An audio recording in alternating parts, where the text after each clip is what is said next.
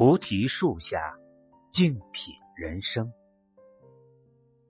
今天飞鸿跟大家分享的文章是：让步是一种尊重，更是修养。菜根谭里说：“路径窄处留一步与人行，滋味浓时减三分，让人食。”越有涵养的人，越懂得让步。退了一步，看似吃亏了，其实赢得了人心。《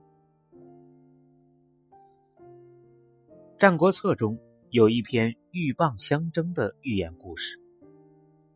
鹬和蚌互相咬住对方，谁也不肯抽身让步，久久相持不下，最终渔翁将他们一起捉走了。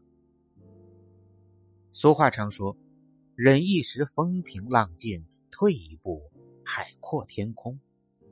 生活中，很多人却因为不肯让一步，陷入与他人的僵局中，最后往往是两败俱伤。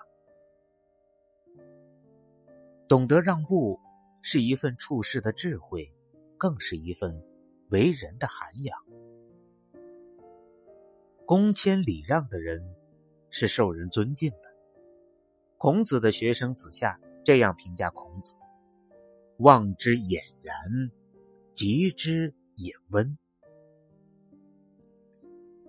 杨绛先生曾这样说过：“我和谁都不争，和谁争，我都不屑。”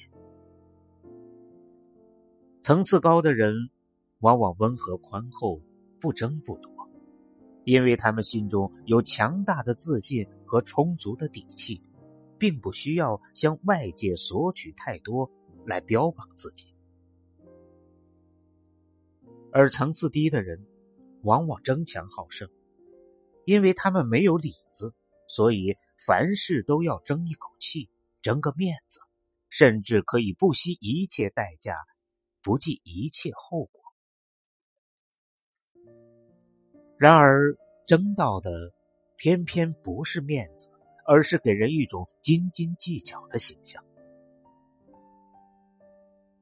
有一家报纸曾以“你什么时候最快乐”为题目，征集大众的想法。总共收到将近十万封来信，统计之后发现，大部分人的答案是让步。他们在信里这样描述：“让步是一种修养。”也是一种美，能够给自己带来快乐。记者也亲自采访了这一批人，惊讶的发现，他们的人缘非常好。他们的朋友解释说，因为他们懂得谦让，所以在相处时彼此都感到很舒服，同时也觉得对方是可以信赖的生活中保持一份尊重与谦让，并不是懦弱，而是一种难得的修养与美德。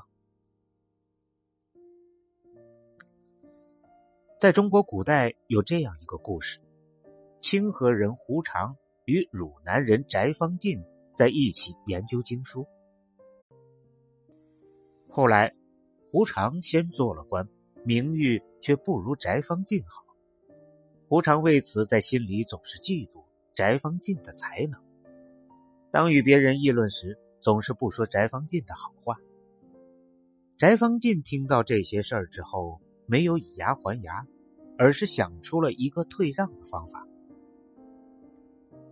每当胡常召集门生讲解经书时，翟方进就主动派自己的门生到胡常那里去请教疑难问题，并且。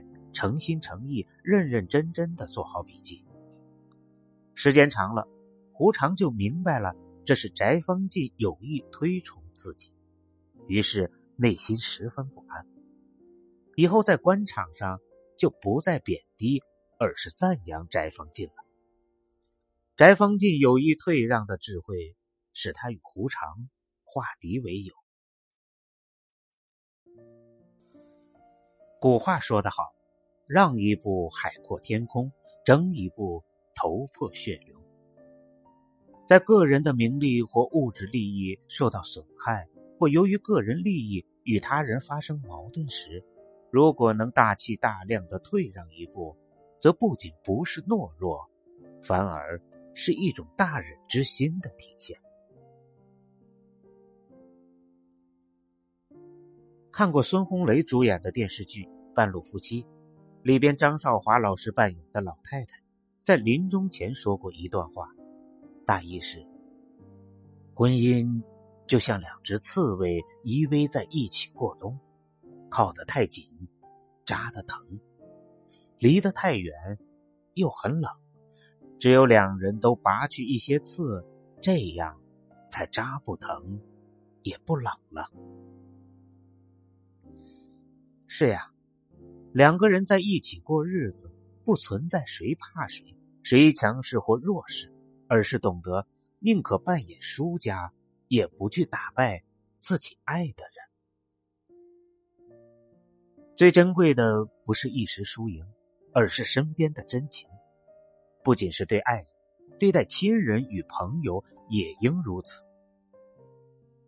在发生矛盾时，如果不是原则问题，不妨主动的让一步，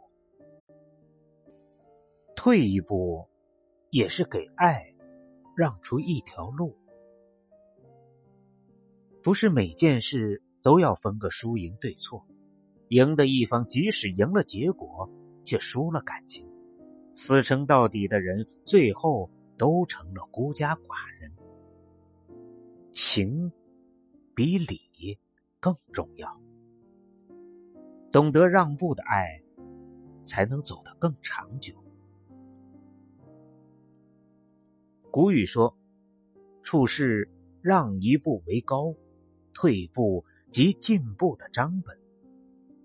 为人处事，让别人一步是明智之举，因为让一步就等于为日后进一步留下了余地。”负荆请罪的典故就体现了这一点。蔺相如在渑池会上立了功。赵王封蔺相如为上卿，职位比廉颇高。廉颇很不服气，他对别人说：“他蔺相如没什么能耐，就一张嘴，我碰见他得让他下不了台。”这话传到了蔺相如耳朵里，蔺相如就请病假不上朝，免得跟廉颇见面。蔺相如手下的人看不顺眼，他们说。蔺相如怕廉颇像老鼠见了猫似的，为什么要怕他呢？蔺相如解释说：“秦王不敢进攻我们赵国，是因为武有廉颇，文有蔺相如。如果我们两个闹得不和，秦国必然趁机来打我们。”